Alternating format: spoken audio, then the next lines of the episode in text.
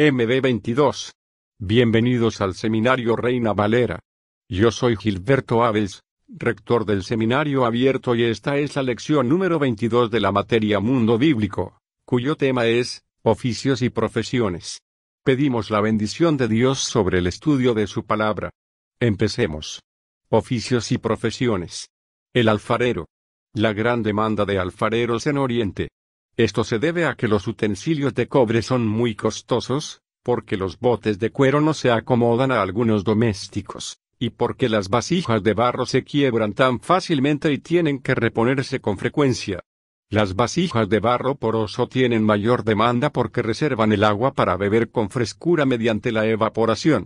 En climas calientes, la cortesía usualmente demanda que un vaso de agua fría se ofrezca, Mateo 10, 42. Centro de Cerámica en Jerusalén. El profeta Jeremías nos habla de una visita a un alfarero en Jerusalén, pero el autor del libro de las crónicas habla de centros de cerámica en la ciudad, estos fueron alfareros los cuales moraron allá con el rey en su obra, Primera Crónicas 4, 23. Parece pues que había en tiempos antiguos familias o agrupaciones de alfareros, y también alfareros reales. Preparación del barro para el alfarero. El barro era adobado con los pies para que tuviera la consistencia necesaria. El profeta Isaías nos habla de esta acción cuando dice, y hollará príncipes como lodo, y como pisa el barro el alfarero. Isaías 41, 25. Equipo y método del alfarero. En la actualidad el alfarero ejerce su oficio en muchas partes de Oriente de la misma manera que sus predecesores lo han hecho por siglos anteriores. El taller es muy rudo, y el alfarero trabaja tras una banca de madera rústica. Su equipo consiste en dos discos o ruedas de madera, con el eje que separa verticalmente, desde el centro del disco inferior. La rueda superior gira así horizontalmente cuando la de abajo se pone en movimiento con el pie. Mantiene una bola de barro sobre la banca, y de ella le adhiere un pedazo que ha sido previamente suavizado, sobre rueda superior. Hace su rueda girar, y mientras da forma al barro con sus manos a manera de una figura cónica. Luego usando su dedo pulgar, le hace un agujero en la parte superior del barro rotante, y continúa agrandándolo hasta meter su mano izquierda dentro de ella. Cuando es necesario, rociará el barro con agua tomada de un recipiente que mantiene a su lado. Con la mano derecha huese a una pieza pequeña de madera para alisar el exterior de la vasija mientras ésta continúa rotando. Así puede formar una vasija de cualquier forma que él desee de acuerdo con su conocimiento individual. Jeremías hace referencia a este trabajo del alfarero en su mensaje, la inspiración del cual vino cuando visitaba la casa de un alfarero. ¿No podré yo hacer de vosotros como este alfarero, oh casa de Israel? dice Jehová. He aquí que como el barro en la mano del alfarero, así sois vosotros en mi mano, oh casa de Israel, Jeremías 18, 6. El apócrifa contiene una descripción interesante del alfarero en su trabajo de aquel tiempo, así el alfarero sentado a su labor, gira con sus pies la rueda siempre cuidadoso de lo que tiene entre las manos, y llevando cuenta de todo lo que labra. Con sus brazos amasa el barro, y encorvándose sobre sus pies, con su barra fuerza lo hace manejable. Pondrá toda su atención en vidriar perfectamente la obra, y madrugará para limpiar el horno. Eclesiástico 38, 32 y 34. Vasijas manchadas. El doctor Thompson visitó una gran alfarería en Jaffa y observó al alfarero trabajar de la manera que Isaías vio en su visita al alfarero. El profeta de antigüedad notó una cosa, y el vaso que él hacía de barro se quebró en la mano del alfarero, y tomó e hízolo otro vaso, según que el alfarero pareció mejor hacerlo, Jeremías 18, 4.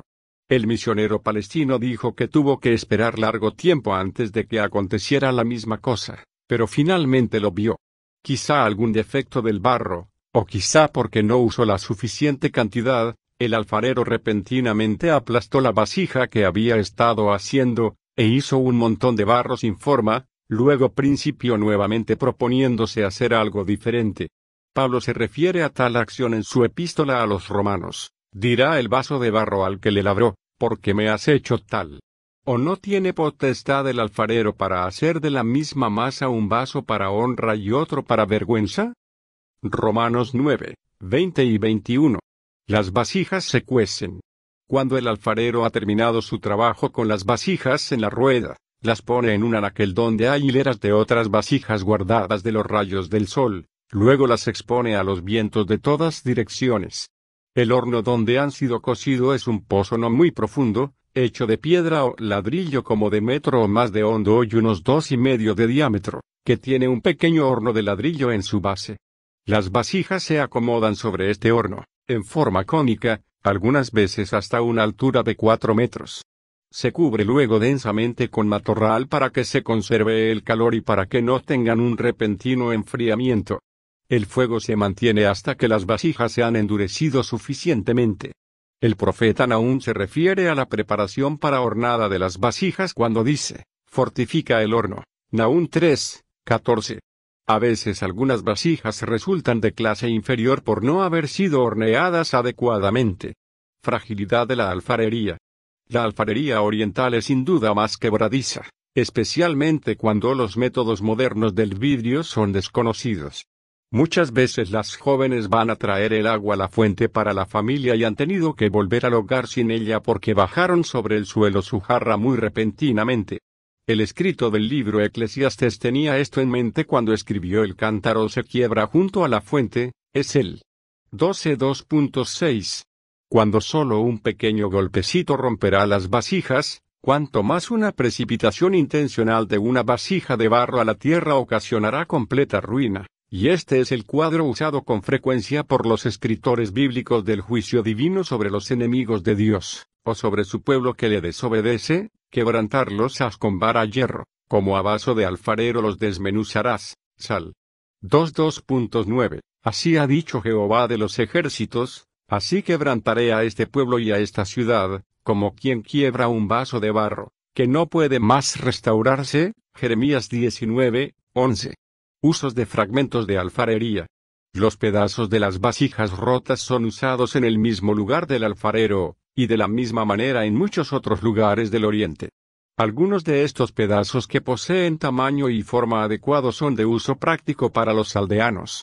Isaías nos dice de dos usos a que se sujetan, y quebrarálo como se quiebra un vaso de alfarero, que sin misericordia lo hacen menusos, tanto que entre los pedazos no se halla tiesto para traer fuego del hogar, o para coger agua de la poza. Isaías 30, 14. Por las tardes es muy común ver a los niños venir a los hornos públicos con pedazos de alfarería en sus manos, e irse con una pequeña cantidad de carbones o brasas en ellos, que el hornero ha puesto en cada tiesto de los niños, para que los hogares que ellos representan puedan calentar su cena. Luego en el manantial, o cisterna, se dejan allí tiestos que son de forma y tamaño correctos para usarlos como cucharas para llenar los recipientes, o como tazas para beber. En los antiguos tiempos cuando el pergamino era tan costoso para obtenerse, los aldeanos podían usar fragmentos de alfarería sobre los cuales escribían memorándums de transacciones comerciales. Muchos de estos han sido excavados por arqueólogos, y han resultado ser de gran valor al revelarnos la historia pasada. Se les llama ostraca. El carpintero. Carpinteros palestinos. Los carpinteros orientales han ejercido su oficio en la Tierra Santa hasta cierto punto en forma invariable a través de los siglos. Turistas que han visitado pueblos como Nazaret o Tiberias han encontrado que estos trabajadores usan métodos primitivos. La única innovación moderna que han aceptado es tener una mesa de trabajo, en lugar de sentarse en el suelo al lado de su tabla de trabajo, como algunos hombres empeñados en los referidos oficios hacen aún en tiempos modernos. En vez de trabajar en mesa, sin embargo, se les ve hacer mucho de su trabajo en el dintel de su puerta donde la luz es mucho mejor. Esta ocupación no ha cambiado mucho desde los días cuando dijeron del joven Mesías, ¿en es este el carpintero? Marcos 6, 3. Herramienta del carpintero. Con unas cuantas excepciones, la herramienta usada por un carpintero de los tiempos bíblicos es la misma usada por los carpinteros de la Palestina moderna. El profeta Isaías nombra cuatro instrumentos usados por los carpinteros de su tiempo. El carpintero tiende la regla, señala aquella con almagre, lábrala con los cepillos, dale figura con el compás. Isaías 44, 13. La regla era sin duda una línea de medir, el almagre era un instrumento, para marcar, que tomaba el lugar del lápiz, el cepillo, instrumento para raspar, y el compás era usado para hacer círculos, como lo es actualmente. Un hacha se usaba en los tiempos antiguos para dar forma a la madera, lo mismo que para talar árboles. Por lo regular tenía cabeza de fierro y se ajustaba al mango por medio de correas, así era fácil que la cabeza se zafara. Las excavaciones llevadas a cabo en la ciudad de Geser revelaron que el pueblo de Palestina en los tiempos bíblicos había desarrollado los cuchillos de hoja de pedernal en serruchos haciendo sus filos irregulares. Se encontraron en ellas también bandas de metal que habían estado en bastidores de madera. Isaías menciona el uso de la sierra. ¿Se ensoberbecerá la sierra contra el que la mueve? Isaías 10, 15. Jeremías se refiere al uso de clavos y martillos. Con clavos y martillo lo afirman para que no se salga. Jeremías 10, 4. Los arqueólogos han encontrado bronce y clavos de hierro en abundancia. Los martillos por ellos inventados eran fabricados de piedras en su mayoría. Así Cristo debe haber usado el martillo y los clavos en su taller de carpintería en Nazaret. La Biblia menciona por dos veces el uso de la lesna. Éxodo 21, 6. Deuteronomio 15, 17. Estos instrumentos para agujerar, tales como los encontrados en Geser, usualmente estaban montados en manijas de hueso. Los cinceles allí encontrados estaban hechos de bronce o de hierro. Cristo también debe haber usado esta herramienta. Productos del carpintero. Los productos de la inteligencia del carpintero oriental son varios. Muchos han pensado dudando cuáles fabricaría Jesús como carpintero. Hay una vieja tradición que ha llegado hasta nosotros, afirmando que él hacía arados y yugos. El yugo y la mayor parte del arado, con la sola excepción de la reja de hierro, se construyen con madera, siendo esta tarea de los carpinteros.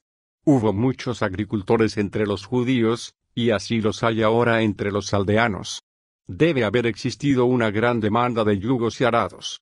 Otros productos del carpintero incluyen cerraduras y llaves de madera para las casas, puertas, techos, mesas, ventanas, sillas, banquillos y arcas de madera usadas para almacenar. El trabajo ornamental del carpintero incluía hacer el artesonado para de la celosía para las ventanas y su arte decorativa en las puertas de las casas. La pericia del carpintero oriental debido a que usan herramientas que para los occidentales parecen muy rústicas y primitivas, algunos han pensado que a estos trabajadores les faltaba mucha capacidad, pero no es así. De muchas maneras puede usar su herramienta más sencilla en un modo que manifiesta grande pericia. Mucha atención personal se da al producto, y se enorgullecen del resultado de su trabajo manual. Cazadores. Nirod, el primer cazador de que nos habla la escritura, se le llamó un vigoroso cazador delante de Jehová, Génesis 10, 9. Ismael se dice que habitó en el desierto, y fue tirador de arco, Génesis 21, 20. Esaú fue diestro en la casa, Deuteronomio 25, 27. Isaac dijo a Esaú, Toma, pues, ahora tus armas, tu aljaba y tu arco, y ve al campo, y cógeme casa. Génesis 27, 3.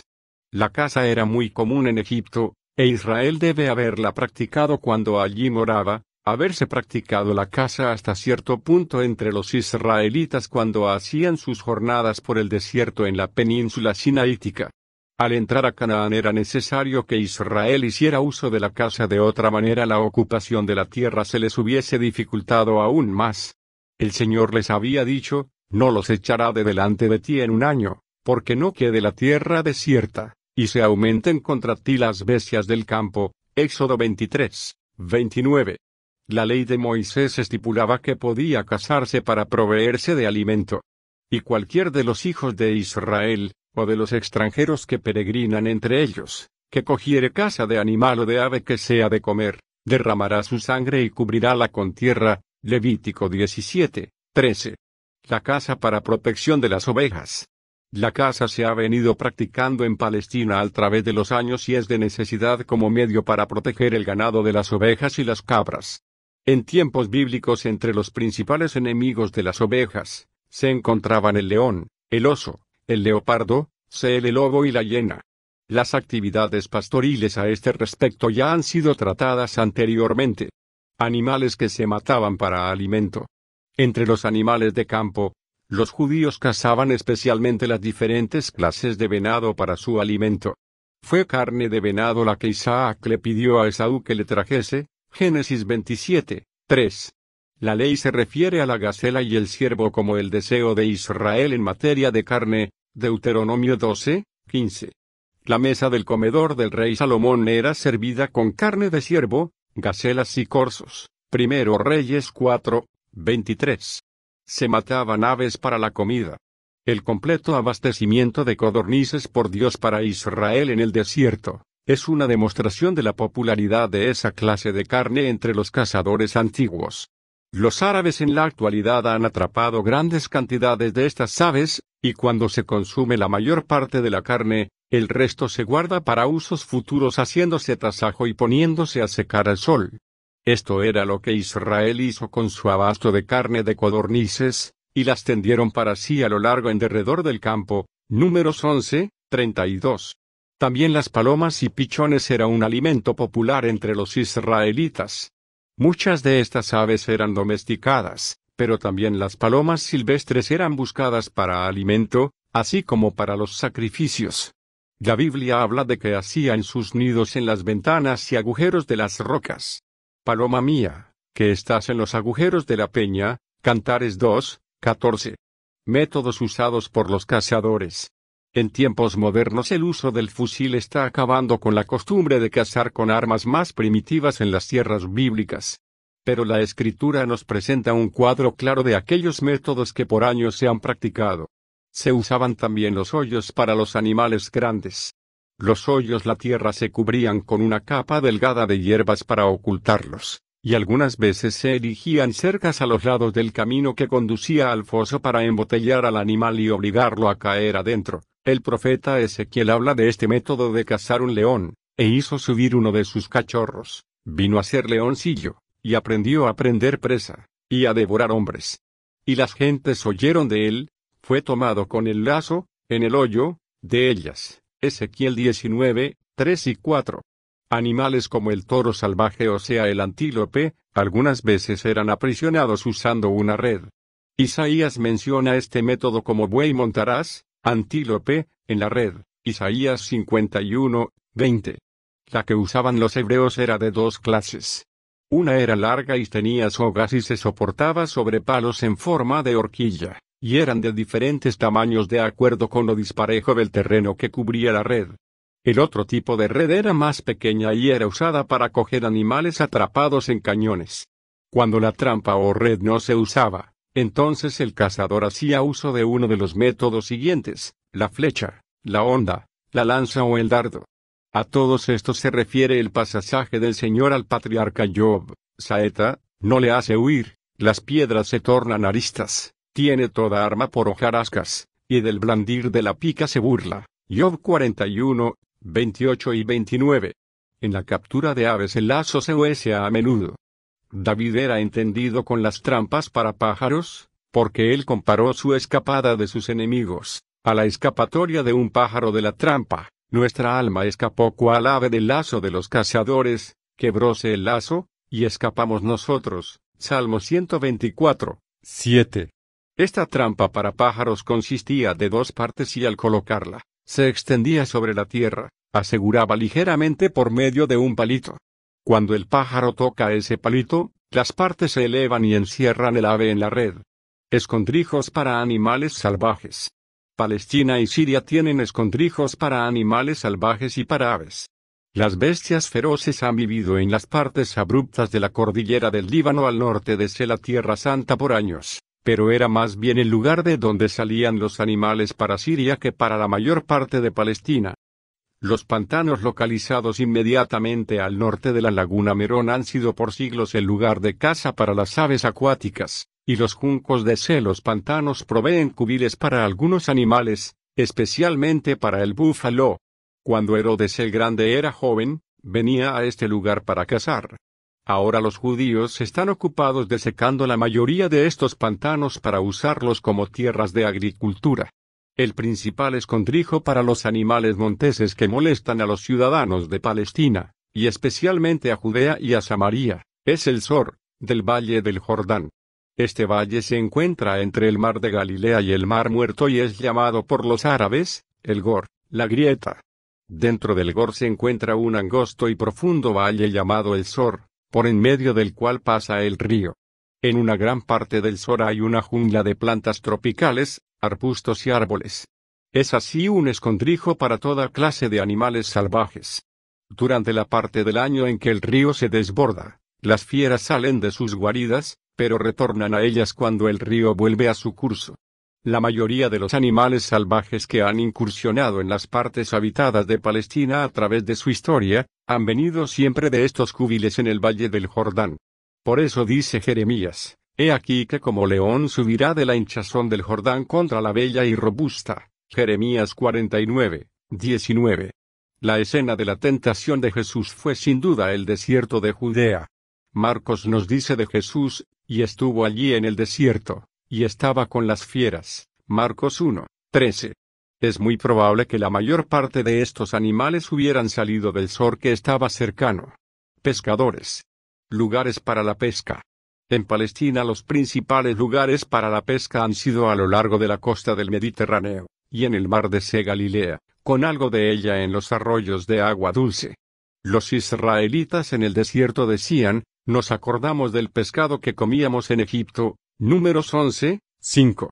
Nos interesa más la pesca en Galilea por causa de los incidentes del Evangelio conectados con el Señor Jesús y sus discípulos, que eran pescadores. Los judíos acometieron un gran negocio de pescadería en las aguas del mar de Galilea en los días de Jesús. Hace unos cuantos años el señor Aseadad, un nativo de Siria y residente en Palestina en este siglo, contó sesenta hombres, todos árabes, que se ganan la vida como lo hizo el apóstol Pedro, pescando en el mar de Galilea. Sus métodos de trabajo muy similares a los usados por los discípulos de Jesús. Tales métodos desaparecerán pronto en esta región, ya que el nuevo Estado de Israel controla este mar, y están sustituyendo sus antiguos equipos con otros occidentales más modernos. El nuevo gobierno ha subsidiado la industria pesquera en Galilea. Pesca con caña. No se piensa que haya sido probable que los discípulos en Galilea usaran este método para pescar muy extensamente.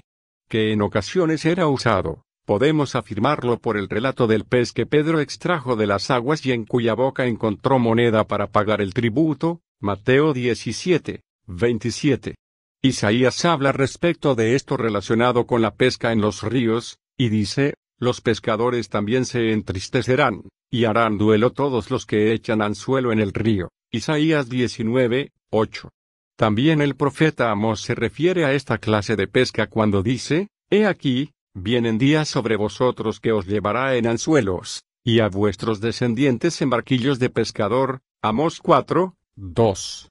La excavación practicada en las trincheras de Gesser sacó a un anzuelo viejo, indicando con ello el uso antiguo del método de pescar con caña. Arponeo del pescado. El libro de Job se refiere a este método de pescar, cortarás con tu cuchillo su cuero, o con asta de pescadores su cabeza. Job 11, 7. Que el mismo método se usó en Egipto, prueba por las inscripciones que retratan a los egipcios usando arpones. La atarraya, o red de mano. Dos de los discípulos estaban muy ocupados cuando Cristo los llamó para que fuesen pescadores de hombres. Y pasando junto a la mar de Galilea, vio a Simón, y a Andrés su hermano, que echaban la red en la mar, porque eran pescadores.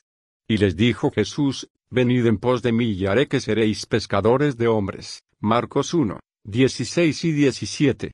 Esta clase de redes de forma circular y como de 5 metros de diámetro con buenas mallas. En toda la orilla tiene plomos que sirven para hundirla.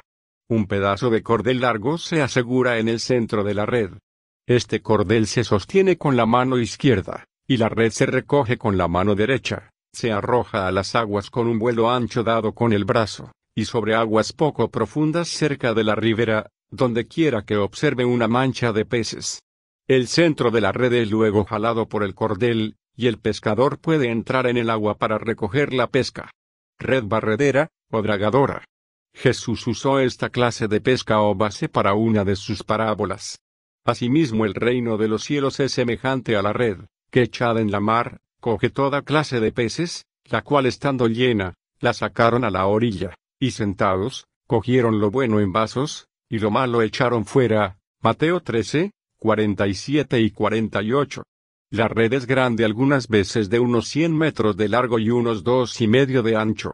Los cordeles se ponen en los extremos de la red. Se le ponen corchos a lo largo de uno de los lados para mantenerla flotando mientras que el otro lado tiene pedazos de plomo con objeto de hundirla. Algunas veces la red se echa entre dos barcos en el mar, siendo estirada en medio de ellos. Los barcos son puestos de tal manera que encierren un espacio circular y cuando los barcos se encuentran, entonces la red es llevada dentro de los barcos, hallándose cada vez más pequeño el círculo. El cordel del centro se más deprisa que el de arriba y así los peces son cercados como en un saco, y luego metidos en los barcos. Algunas veces se coloca la red de tal manera que puede sacarse desde tierra. Entonces uno de los extremos se lleva tan lejos como es posible, por un barco en dirección mar adentro. Entonces el barco vuelve con el extremo de red trayéndolo en derredor y con un giro hacia el lugar en que principió donde los hombres usan el mismo método de jalar las redes y traer el pescado a tierra. Otra vez dos barcos extienden la red entre ellos a cierta distancia de la playa, forzando a los peces a entrar a ella. No debe haber obstrucciones rocosas para que este método dé buen resultado. Esta manera de pescar ilustra el valor del esfuerzo cooperativo. Varios hombres trabajan juntos. Algunos remando, otros jalando las cuerdas con gran fuerza y otros arrojando piedras, o de otro modo tratando de hacer que los peces no se salgan, asustándolos. Cuando se acercan a la playa se sostienen los cantos de la red y se jala a tierra y los peces son recogidos. Después de coger el pescado se divide en las distintas clases, como se indica en la parábola de Jesús. Qué lección tan ilustrativa sobre el trabajo cooperativo de salvar almas. Pesca de noche. Los pescadores galileos a menudo van de pesca por las noches. Alumbran su camino con una antorcha encendida, y al ver el pez arrojan su arpón, o arrojan su red a la mar. Algunas noches trabajan toda la noche sin pescar nada, como fue el caso de Simón Pedro y sus compañeros. Maestro, habiendo trabajado toda la noche, nada hemos tomado. Lucas 5, 5. Localización de manchas de peces. Un pescador galileo fue observado una vez usando una red de mano mientras se introducía en las aguas del mar. Arrojó su red varias veces y la sacaba vacía. Pero luego su compañero que se quedó en la playa le gritó que arrojara la red hacia la izquierda, y cuando lo hizo, sacó su red con peces.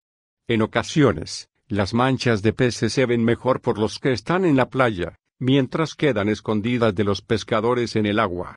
Esto aconteció con Jesús y sus discípulos como nos lo relata Juan, y venida la mañana, Jesús se puso a la ribera, mas los discípulos no entendieron que era Jesús.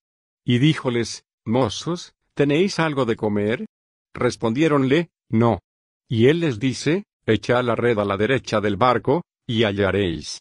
Entonces la echaron y no la podían en ninguna manera sacar, por la multitud de los peces. Juan 21, 4 y 6. Esta habilidad para ver desde la playa lo que los pescadores en un bote no pueden ver, no quita que un milagro fue hecho con los discípulos. Fue el poder de Jesús que aseguró ese gran número de peces al lugar preciso, donde los discípulos podrían cogerlos con sus redes. Albañiles. Siempre ha habido gran demanda por albañiles expertos en tierras bíblicas a través de los años. La construcción de paredes, casas y para los bancales por lo regular requieren piedra y ladrillo. Este asunto es de interés para el que estudia la Biblia por causa las numerosas referencias ilustrativas contenidas en ella. Cimentación y piedras de esquina. Al edificar los cimientos de una construcción es muy importante cavar la tierra hasta encontrar la roca, de otra manera el encogimiento y la expansión debido a calores del verano y a las lluvias invernales dañarán la construcción, Jesús habla de un buen albañil quien cavó y ahondó y puso el fundamento sobre la peña. Lucas 6, 48. Se cavan profundamente unas trincheras llenándolas con piedra y cal, dejándolas luego fraguar a voluntad. Estando todo esto bajo la superficie del terreno se hace invisible después, y de allí que se considere falta de cortesía que un hombre construya sobre los cimientos de otro, como menciona Pablo en Roma. 15, 20. La piedra de esquina es otra parte importante del trabajo del albañil de que hablan las escrituras. Cuando se pone la primera capa de piedras rectangulares sobre la cimentación, se hace selecciona una piedra ancha y cuadrada para cada esquina donde se unen las paredes. Una piedra cuadrada más delgada se pone por lo regular en cada esquina de la parte superior de la hilera de piedras donde descansarán las vigas del techo. Al labrar las rectangulares que forman el volumen mayor de las paredes, es fácil que el albañil pase por alto la piedra apropiada para esquinero, y no la note a causa de su forma indeseable. Así el salmista la piedra que desecharon los edificadores, ha venido a ser cabeza del ángulo. Salmo 118, 22. Equipo de albañil. La plomada se compone de un pequeño cono de plomo invertido que se asegura por una cuerda a una pieza cilíndrica de madera hecha del mismo diámetro. El albañil aplica la pieza de madera a la piedra recién fijada, y el plomo suspendido debe muy apenas tocar la pared. Para que permanezca toda la pared, debe pasar la prueba de la plomada. El profeta Amos comparó la prueba de Israel por el Señor con el uso de la plomada de albañil. He aquí, y opongo plomada de albañil en medio de mi pueblo Israel. Amos 7, 8. El profeta Ezequiel describe a un hombre usando una caña de medir, Ezequiel 40, 3. Esta fue usada por el albañil al poner los cimientos y construir las paredes.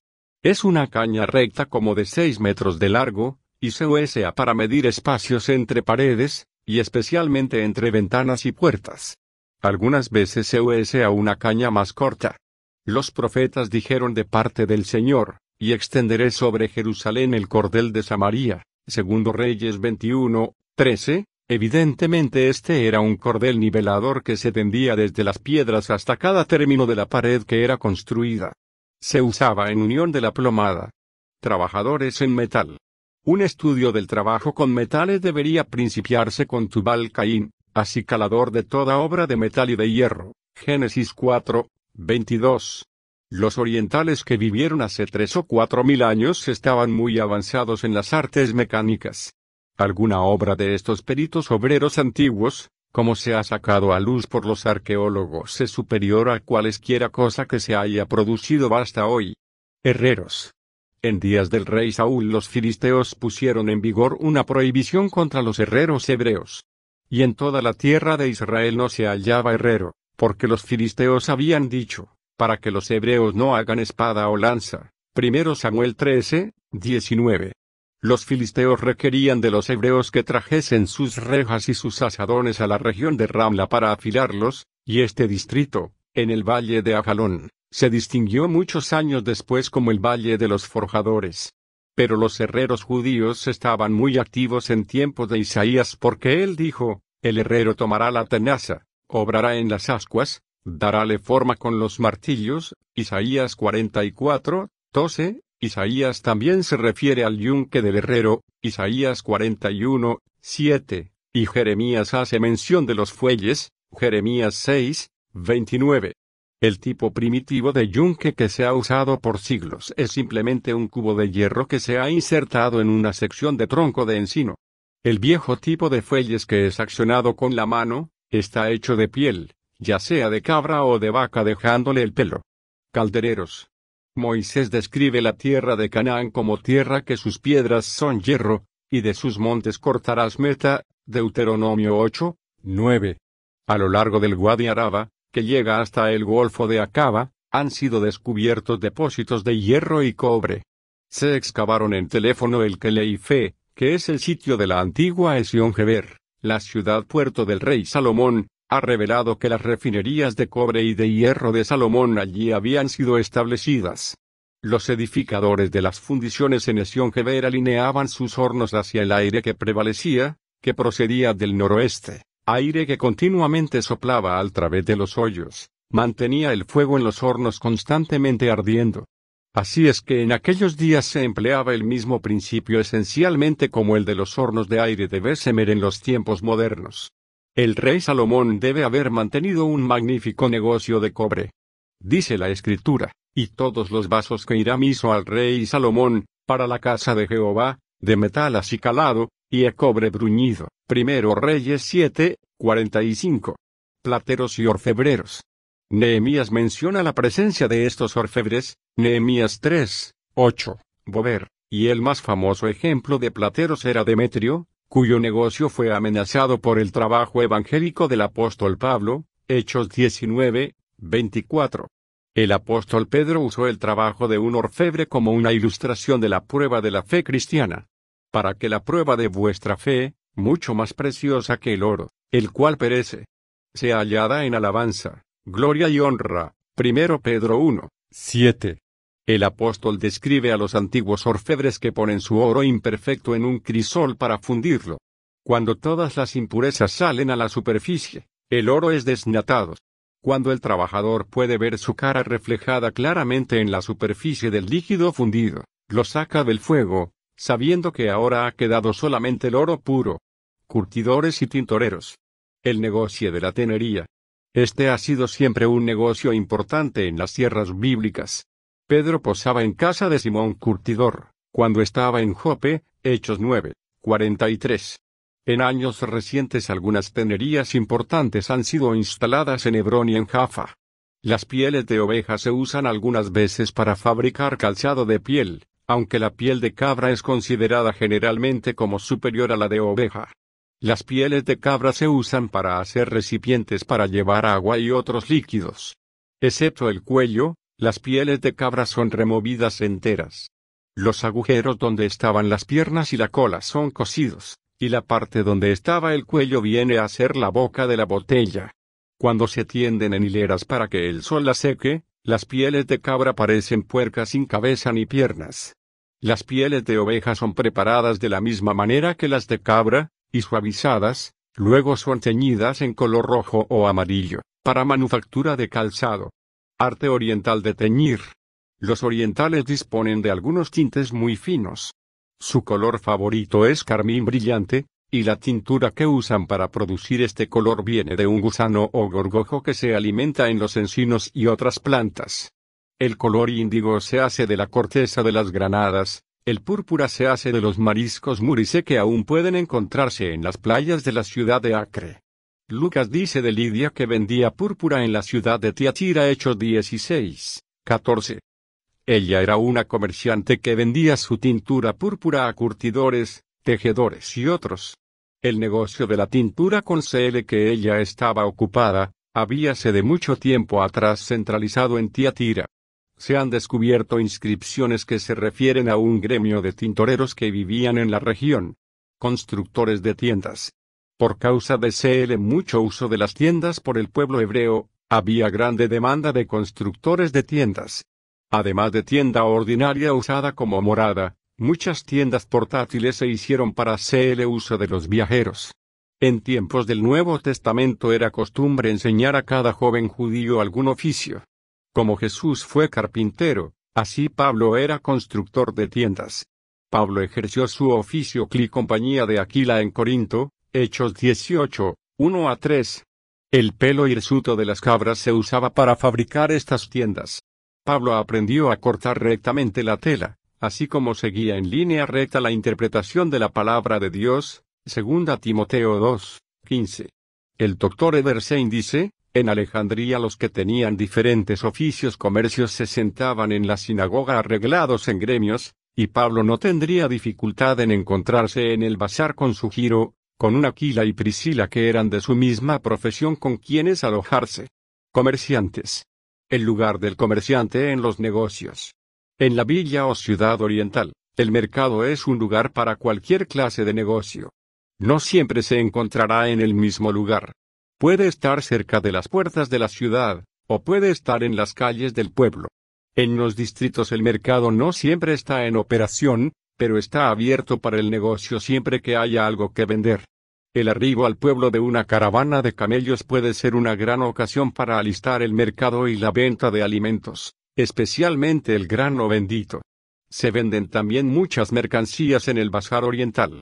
Este es generalmente una arcada cubierta en la que hay hileras de tiendas a cada lado, y aquellas personas de igual giro a menudo tienen sus tiendas juntas, tales como los que venden telas, abarrotes, artículos y utensilios de hojalata, mercancías de piel, dulces, etc.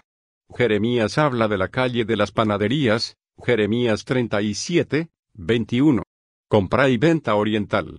Esto es muy diferente de comprar y vender en el occidente. Ningún precio fijo se establece sobre lo que se vende. Ordinariamente el comprador pierde de unos cuantos minutos a una hora o más para hacer su compra. El comerciante principia pidiendo un alto precio y si el comprador ofrece un precio bajo entonces el regateo seguirá con toda seriedad.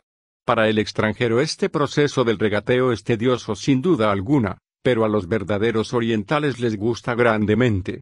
Entre ellos el regateo los precios, y la controversia y el argumento y la excitación usualmente los acalora. Cuando se concierta la venta, el comprador se va proclamando su espléndido ajuste de precio, y será grandemente admirado por el vendedor.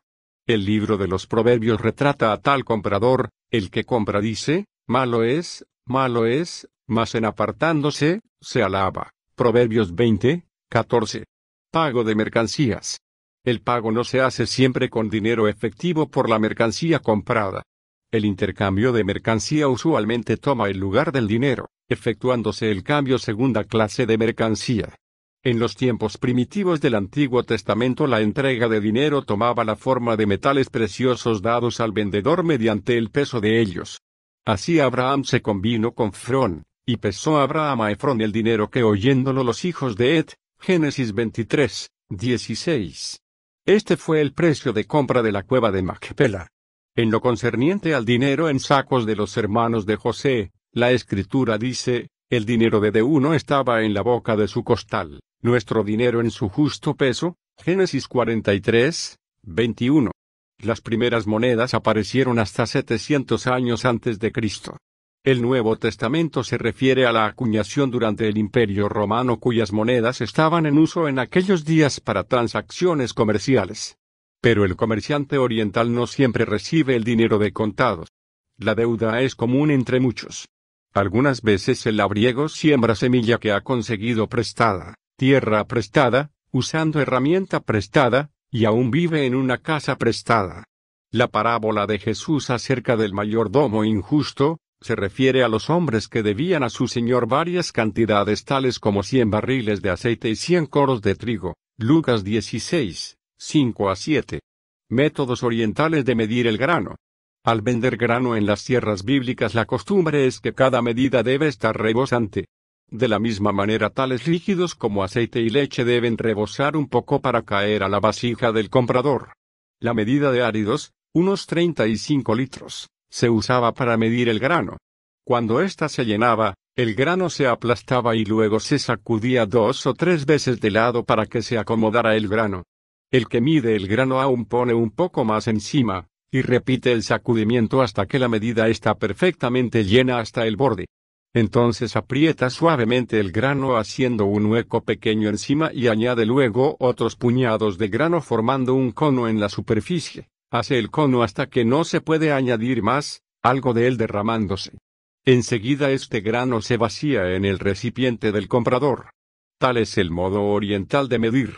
Jesús dijo, Dad, y se os dará, medida buena, apretada y remecida, y rebosando darán en vuestro seno porque con la misma medida que midiereis, os será vuelto a medir. Lucas 6, 38.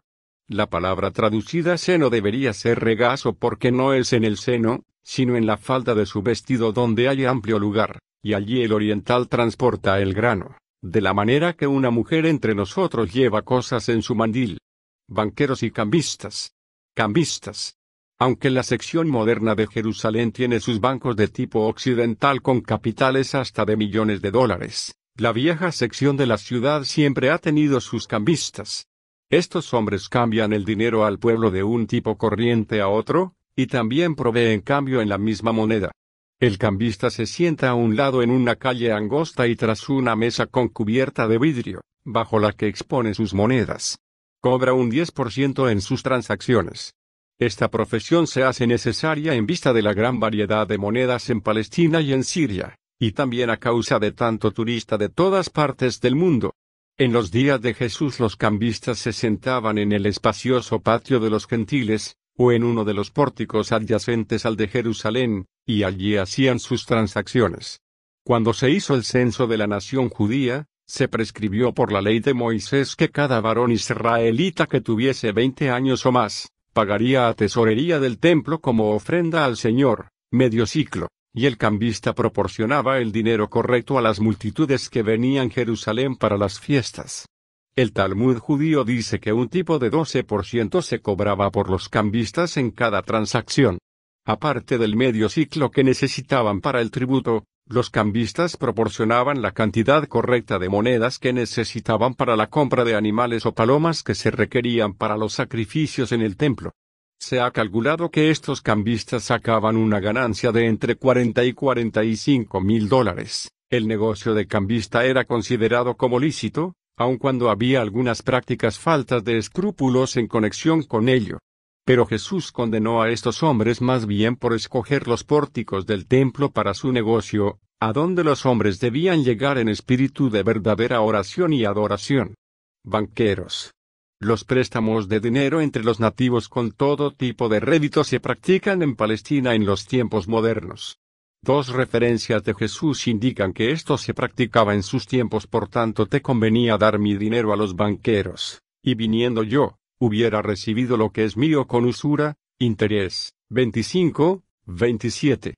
¿Por qué, pues, no diste mi dinero al banco, y yo viniendo lo demandara con el logro? Lucas 19, 23. La palabra griega para banco, quiere decir mesa o banca a través de la cual el dinero era pagado y recibido. Los fenicios inventaron el sistema de préstamos de dinero, y estaba en todo su apogeo en varias provincias del Imperio romano en los tiempos de Cristo. La ley de Moisés no permitía a los israelitas prestarse a otro con interés, Deuteronomio 23, 19. Pero les permitía cobrar interés sobre préstamos hechos a los gentiles, Deuteronomio 23, 20. Jesús aquí no condenó el cambio a interés de un banco, porque la palabra traducida usura debería ser traducida a interés colectores de los tributos. Colectas bajo el gobierno turco.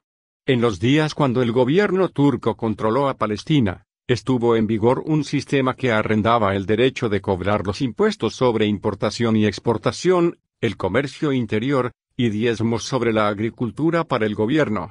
Una compañía le garantizaba al gobierno una cierta cantidad de dinero por contribuciones, y luego, teniendo el monopolio de la cobranza, cobraba al público lo suficiente para asegurarse a su vez una buena ganancia en la transacción. Se creaba así mucha opresión e injusticia con tal sistema, pero se continuaba por tanto tiempo que el pueblo al final lo aceptaba como un mal necesario. Colectas bajo el gobierno romano. Un sistema parecido al turco, estuvo en operación en el Imperio romano en tiempos del Nuevo Testamento. El oficio de publicano, o colector, era en sí mismo bastante lícito, pues era necesario imponer contribuciones de parte del gobierno y era importante colectarlas. Pero había resentimiento de parte de los judíos en contra del pago de contribuciones al gobierno gentil. Este resentimiento se acrecentaba más porque entre estos colectores había mucho robo y opresión, como los culpó Juan el Bautista, y vinieron también publicanos para ser bautizados, y le dijeron, Maestro, ¿qué haremos? Y él les dijo, No exijáis más de lo que os está ordenado, Lucas 3, 12 y 13. Por causa de esta situación los publicanos fueron considerados como notorios pecadores entre los judíos.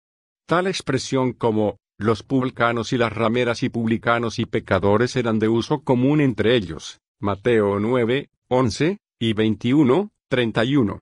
Porque Jesús buscaba hacerse amigo y ayudar a los hombres más bajos, ciertas gentes de su tiempo le dieron el título de amigo de publicanos y de pecadores, Mateo 11, 19.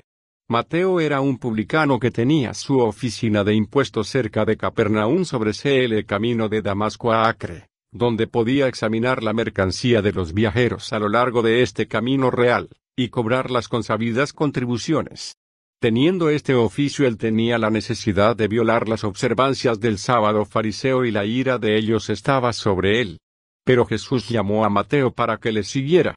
Y vio a un publicano llamado Leví, sentado al banco de los públicos tributos, y le dijo, Sígueme. Lucas 5, 27. Saqueo no era colector ordinario, sino más bien una persona que derivaba comisiones de lo que colectaba, el cual estaba sobre un distrito entero, y tenía colectores bajo su jurisdicción. Su conversión fue tan completa que convino en sí en algo he defraudado a alguno. Lo devuelvo con el cuatro tanto, Lucas 19, 8. Médicos. Doctores entre los orientales de hoy. Los orientales tienen dos nombres para los que se dedican al curar. Le llaman el hombre sabio, también lo denominan con la palabra santo. El primer título indica la inteligencia que ellos piensan le es necesaria, y el segundo muestra su creencia de que un hombre santo tiene poder de Dios para sanarnos. A menudo llaman a los doctores uno tras otro, lo que nos recuerda de la pobre mujer quien había sufrido mucho de muchos médicos. Marcos 5, 26, antes de ser curada por Jesús. Las enfermedades más comunes que sufre el pueblo oriental incluyen infecciones oculares, enfermedades de la piel, tisis, y fiebres maláricas y de tifoidea. Los orientales tienen un proverbio que enfatiza la importancia que dan a la fe, tened fe aun cuando sea en una piedra, y os recobraréis. Ellos tienen la grande convicción que aun cuando lo creen una obligación usar los medios a su alcance, el poder real para curar, es divino. Doctores en tiempos del Antiguo Testamento. Doctores ha habido desde los más antiguos tiempos bíblicos. El código de Amurabi, bajo el cual creció Abraham cuando era joven en Babilonia, especifica que un cirujano que debía operar el ojo de un hombre usando un bisturí de cobre, y si el hombre operado perdía el ojo a causa de la mala operación, entonces el ojo del doctor sería sacado con un bisturí de cobre. Job habla de médicos nulos, Job 13, 4 cuando se refería a sus amigos que pretendían consolarle. La ley de Moisés contenía una ordenanza que prevenía que un hombre herido en riña debía ser retribuido de su tiempo perdido por quien resultara responsable de sus heridas, y añade y hará que le curen. Éxodo 21, 19. La circuncisión era una operación de cirujano. El escritor sagrado dice que el rey Asa puso su confianza en los médicos en lugar de ponerla en Dios, cuando él dice, y el año 39 de su reinado enfermó el rey Asa de los pies para arriba, y en su enfermedad no buscó a Jehová, sino a los médicos. Y durmió Asa con sus padres, segunda Crónicas 16, 12 y 13. Los doctores del Nuevo Testamento. En tiempos del Nuevo Testamento había muchos médicos, entre ellos, sin duda, muchos que no valían ni el nombre. En lo que concierne a la pobre mujer que había ido a muchos médicos, Marcos nos dice, y nada había aprovechado, antes le iba peor, Marcos 5, 26, indicando que los médicos le habían hecho mal en vez de ayudarle. Pero había médicos cuya práctica era sincera, y Lucas era un ejemplo notable. En su epístola a los colosenses Pablo le llama, Lucas, el médico amado, Colosenses 4, 14. En las ruinas de la ciudad de Pompeya se encontró un equipo médico tan bueno como los mejores que usan las eminencias médicas actualmente. La Biblia reconoce la existencia de los médicos, pero no los coloca en un lugar prominente. El depender de Dios para sanar las enfermedades se enfatiza tanto en el Antiguo como en el Nuevo Testamento. Música vocal e instrumentos. Origen de los instrumentos musicales. Tubal, el músico pionero. De él la escritura dice, fue el padre de todos los que manejan arpa y órgano, Génesis 4, 21. Sin duda esto quiere decir que fue el inventor de estos instrumentos musicales, ya que no distaba muchas generaciones de Adán. Podemos inferir que la música siempre ha jugado un papel importante en la historia de la humanidad. Instrumentos musicales babilónicos precedieron a Abraham. Ya que Abraham pasó los primeros años de su vida en Ur de los Caldeos, es muy probable que algunos de los instrumentos musicales usados por los patriarcas tuvieron su origen en aquella tierra. Las excavaciones de Guoye y Enur sacaron a luz una de las sepulturas de las tumbas reales en la que encontraron cuatro arpas o una de las cuales era un magnífico espécimen.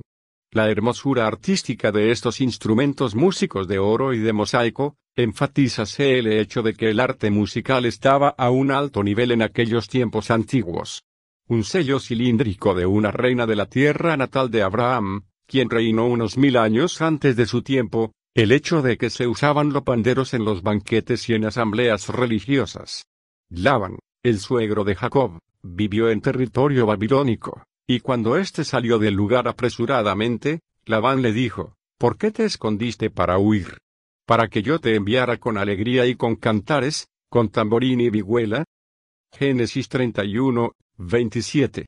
Esto sugiere la posibilidad de ser que algunos de estos instrumentos musicales como se usaban en Babilonia, se introdujeron a la de los hebreos primitivos. Los instrumentos músicos egipcios influenciaron a Moisés e Israel. Moisés recibió una completa enseñanza de mano de los egipcios, y la música era una parte importante de su educación. La música era grandemente enfatizada en los servicios religiosos egipcios. Ellos usaban los siguientes instrumentos, el arpa, la lira, flauta, el tamborín y los címbalos. Las danzas estaban estrechamente ligadas con el uso de instrumentos musicales. Algunos aspectos de las costumbres musicales de los egipcios deben haberse acompañado a los israelitas en su salida de Egipto hasta la tierra Canaán. Celebración musical de la victoria del Mar Rojo. Después del milagroso cruce por Israel del Mar Rojo, la victoria sobre los egipcios fue debidamente celebrada con música.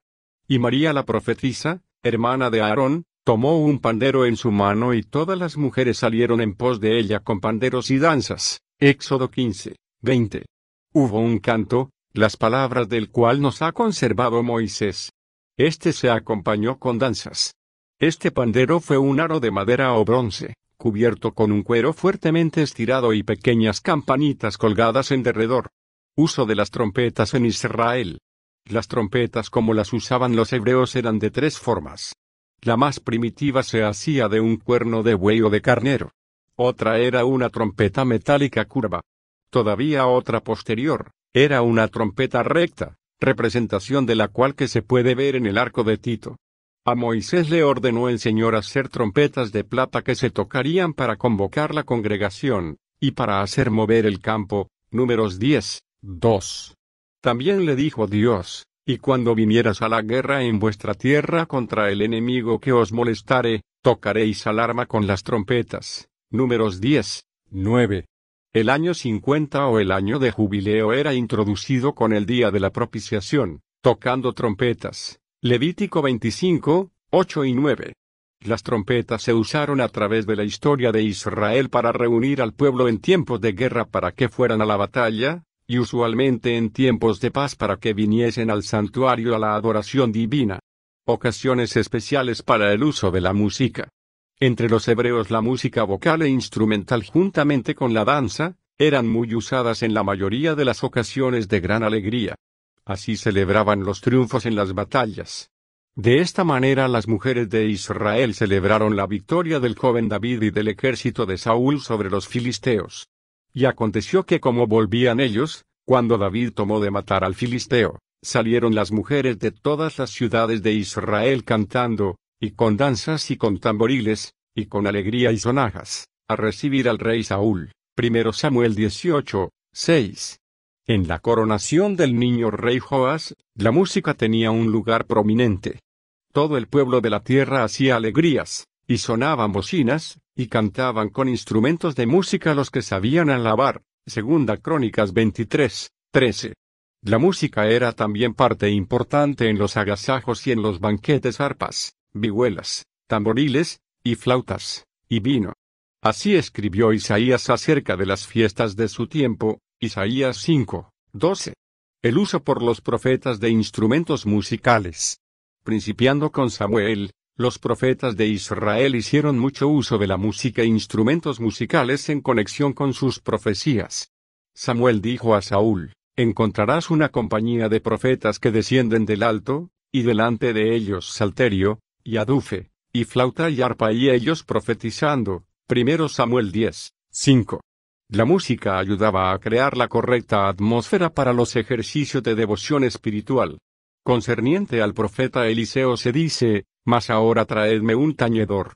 Y mientras el tañedor tocaba, la mano de Jehová fue sobre Eliseo. Segundo Reyes 3, 15. Contribución de David a la música de Israel. David el joven músico. A través de los siglos los pastores de Palestina han tocado sus flautas rústicas de dos tubos, hechas de caña, en presencia de sus ganados. Los tonos de la música son menores, pero apelan a ambos, el pastor y las ovejas. Sin duda la experiencia musical de David principió con este instrumento, cuidaba el ganado de su familia. Pero además de tocar en su instrumento pastoril, el joven David alcanzó fama por su habilidad para tocar lo que nuestra versión bíblica llama arpa. El instrumento no era lo suficientemente grande para asemejarse a lo que los occidentales llaman hoy una arpa. Sería más apropiado llamarla lira. Tal instrumento es realmente una forma modificada del arpa y es manuable. La caja de sonido forma la base de ella.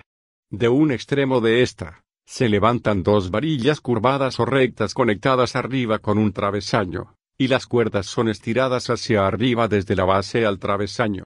Cuando a los siervos de Saúl se les ordenó buscar a alguien que fuera hábil para tocar este instrumento, uno de ellos dijo, He aquí yo he visto a un hijo de Isaí de Betlehem, que sabe tocar, primero Samuel 16, 18.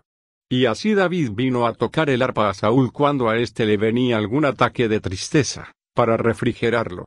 David el escritor y coleccionador de salmos.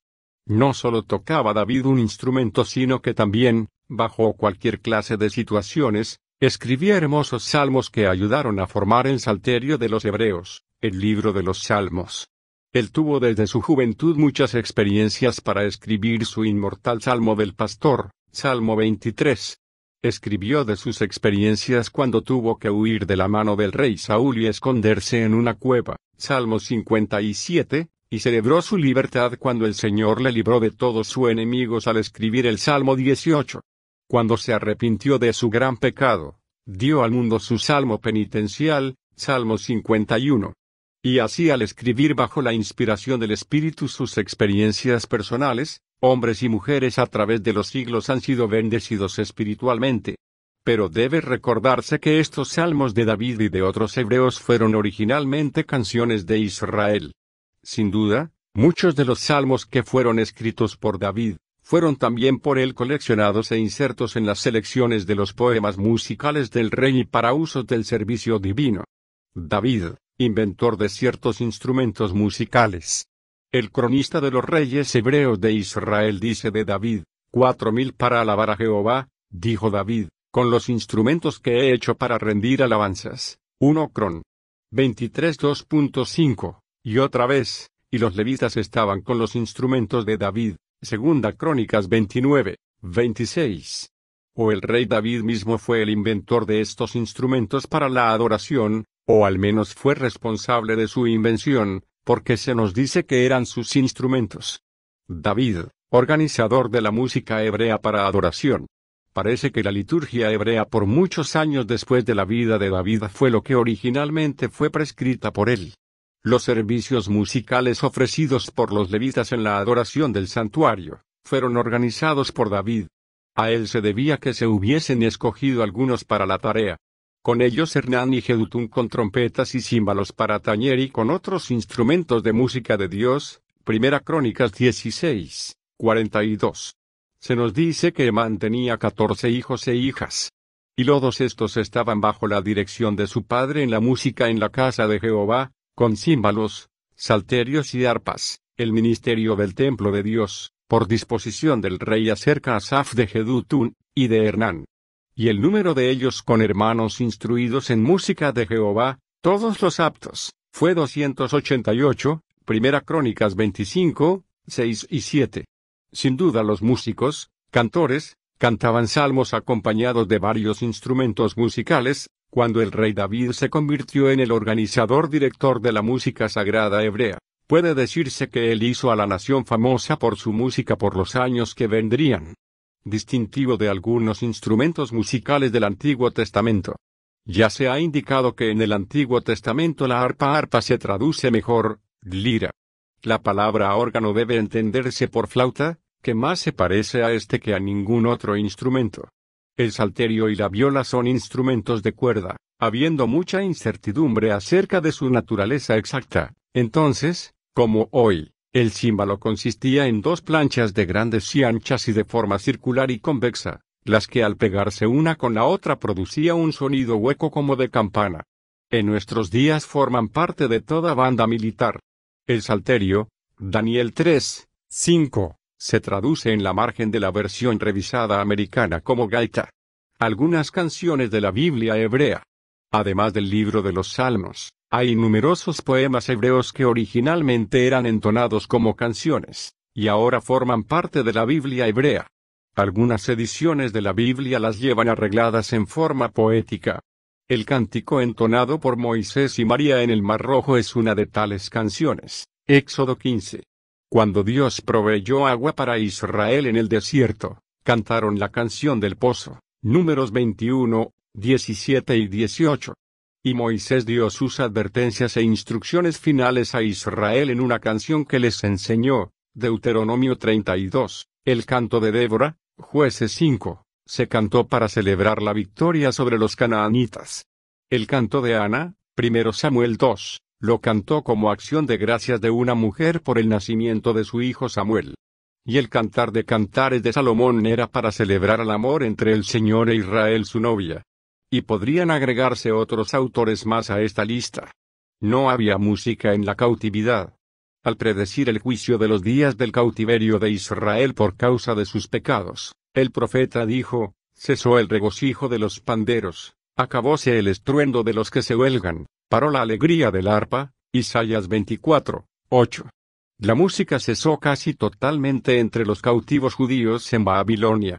Los exiliados compusieron un salmo que decía, junto a los ríos de Babilonia, allí nos sentábamos, y aún llorábamos, acordándonos de Sión. Sobre los sauces en medio de ella colgamos nuestras arpas. Y los que allí nos habían llevado cautivos nos pedían que cantásemos, y los que nos habían desolado nos pedían alegría, diciendo, cantadnos algunos de los himnos de Sión. ¿Cómo cantaremos canción a Jehová en tierra de extraños? Si me olvidaré de ti, oh Jerusalén, mi diestra sea olvidada. Salmo 137, 1 y 5. Los cantores babilónicos habían oído la canción de Sión, por la que Jerusalén era notada, y pedían a sus cautivos que cantaran para ellos. Pero el canto religioso judío estaba tan estrechamente conectado con el templo de Jerusalén que rehusaban cantar esas canciones en tierra extranjera. Referencia a la música en la vida de Jesús. Hay cuatro referencias a la música en el ministerio de Jesús. Primera de ellas tiene que ver con la música usada al llorar la muerte de algún ser amado. Cuando Jesús entró al hogar del principal donde su hija estaba muerta, Mateo dice, viendo los tañedores de flautas Maeo 9, 23. En Oriente aún en nuestros días los lamentadores profesionales son llamados para que expresen la tristeza por la pérdida de alguna persona que murió. Y si la familia tenía recursos para hacerlo, como era el caso del principal, también se atraía ese los tañedores de flautas para que expresaran el duelo a través de los instrumentos. La segunda referencia es cuando Jesús habló a los niños que jugaban en la plaza. Os tañimos con flautas y no bailasteis, os endechamos y no llorasteis. Lucas 7, 32. Había dos grupos de niños representados ahí. Uno tenía un caramillo o quizá una flauta de pastor, y tocaban en ella como se toca en una procesión nupcial del camino a la fiesta diciendo, juguemos a la casita. Pero el grupo rehúsa unirse al juego.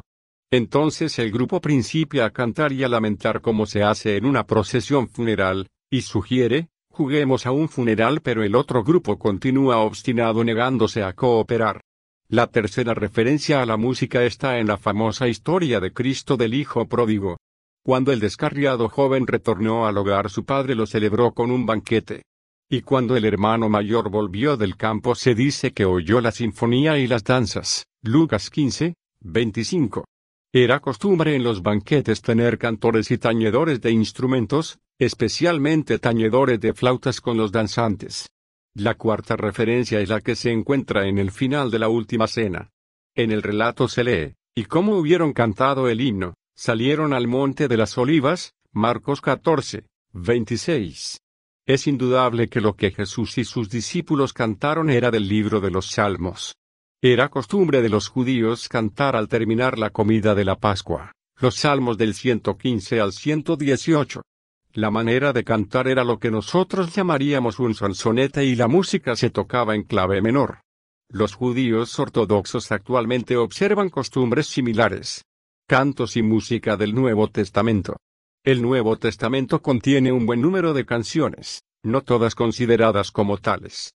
Hay el Magnificat, o canto de María, cantado con anticipación al nacimiento del Salvador, Lucas 1, 46 a 55, y el Benedictus o canto de Zacarías, cantado después del nacimiento de Juan el Bautista, Lucas 1, 68 a 79.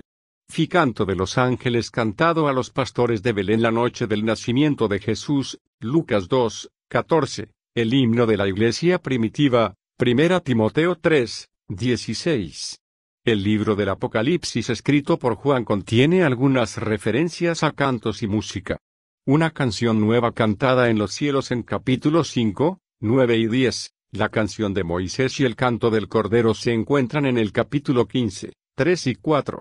La caída de Babilonia se describe gráficamente, y concerniente a ella Juan dice, y voz de tañedores de arpas, y de músicos, y de tañedores de flautas y de trompetas, no será más oída en ti. Apocalipsis 18, 22.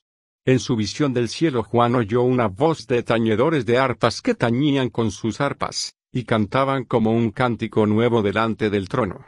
La palabra arpa que se usa aquí no es el equivalente de la palabra usada en el Antiguo Testamento, más, correctamente traducida lira, que era una especie de arpa portátil.